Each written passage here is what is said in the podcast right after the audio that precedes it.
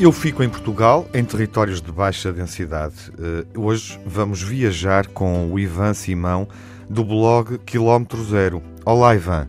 Olá. Bem-vindo. Obrigado. Qual foi o destino que escolheste para esta iniciativa Eu Fico em Portugal?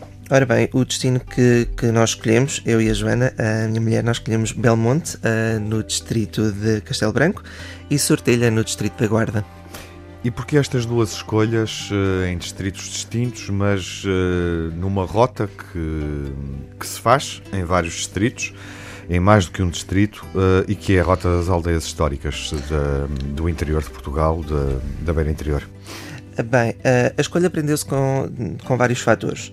Em primeiro, era uma região do país que nós ainda não tínhamos tido a oportunidade de conhecer uhum. e que fazia parte dos nossos objetivos de visitar em breve. E qual era a curiosidade? O, o que é que te sugestionou? Uh, uh, talvez a história, a história uh, que, que, envolve estes locais e a, e a relação que existe também com, com a natureza, toda a envolvência ah, destes locais ah, sempre suscitou muito interesse, muito interesse em nós. queríamos visitar também um local que fosse calmo, isolado, devido à situação que vivemos atualmente, uma vez temos duas crianças e também as queríamos proteger um bocadinho. E tendo em conta que são duas das mais belas vilas portuguesas, Uh, então, por que não visitá-las? Foi, uhum. foi juntar o útil ao agradável. E qual foi a surpresa, a, a, descoberta? O que é que dirias a um viajante que nos ouve e que não conhece Belmonte Sortelha? Uh, o que é que recomendarias? Dirias no sentido de recomendar? Uhum. Bem, houve, houve duas coisas que nos surpreenderam imenso. Uh, em primeiro lugar, uh, como já tinha referido, a história relacionada com cada um dos locais, uh, nomeadamente a ligação aos descobrimentos portugueses, quando, quando, quando me refiro a Belmonte.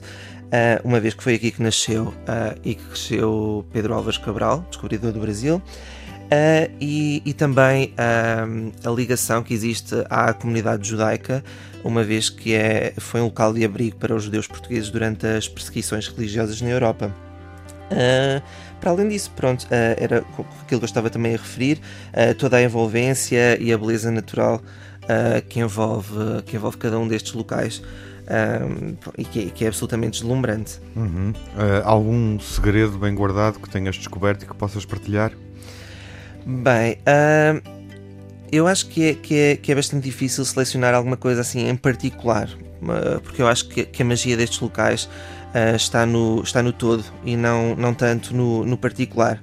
Uh, mas de qualquer forma eu escolheria talvez a, a, a visita obrigatória às, às zonas históricas, uh, aos respectivos castelos, uh, uma vez que são o coração destes locais e cuja, cuja visita é absolutamente essencial. Pronto, para quem quer conhecer esta, estas, duas, estas duas vilas. Uhum. Eu fico em Portugal porque qual é a tua atitude em relação à descoberta do país?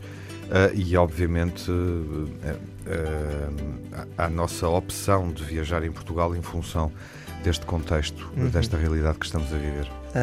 Bem, em primeiro lugar, Portugal, eu fico em Portugal porque Portugal é o meu país e muitas vezes não é valorizado o suficiente por nós portugueses que na maioria das vezes optamos por, por visitar o estrangeiro.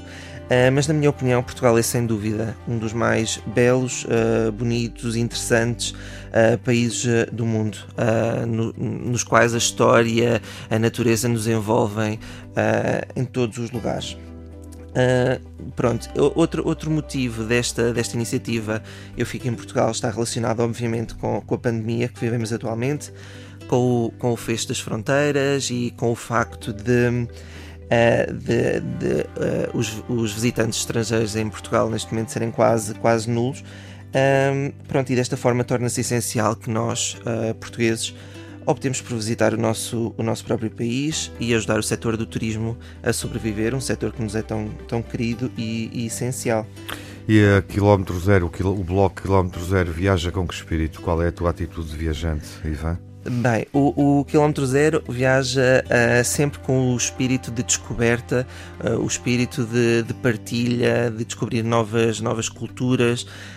Um, e, inicialmente surgiu um bocadinho da, da vontade, da, da, minha vontade e da vontade da minha mulher de criarmos um, um diário de viagens e partilhá-lo com os nossos familiares, com os nossos amigos, uh, das nossas viagens pelo, pelo mundo. Uh, no entanto, a família cresceu, cresceu rapidamente uh, e agora temos duas crianças e quer queiramos, quer não, viajar com duas crianças é, é totalmente diferente pelos desafios que, que, que, se apresentam desde o momento em que saímos de casa até ao momento em que chegamos. Então, uh, neste momento é muito direcionado para as viagens em família, com conselhos práticos, uh, com, com, algumas estratégias uh, em todas as etapas das viagens e com a partilha também de destinos acessíveis para, para todas as famílias do quilómetro zero até ao quilómetro mil, dez mil, dirias até quilómetro, Ivan? Até onde é que pretendes viajar? Até ao quilómetro infinito. Infinito.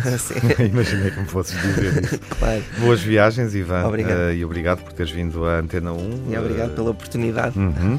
Qual é a música que nos vai acompanhar uh, na, vamos, na, viagem contigo? vamos ouvir o António Zambujo com a música Flagrante. Obrigado. Ivan. Obrigado. Bem te avisei, meu amor, que não podia dar certo e era coisa de evitar. Como eu devias supor que com gente ali tão perto alguém fosse reparar. Mas não, fizeste beicinho e como numa promessa ficaste nua para mim. Pedaço de mau caminho, onde é que eu tinha a cabeça quando te disse que sim? A vergonha passeia eu. Diante da porta aberta Estava de calças na mão. A vergonha passeia eu.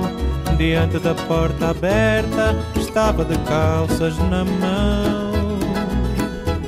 A vergonha passeia eu. Diante da porta aberta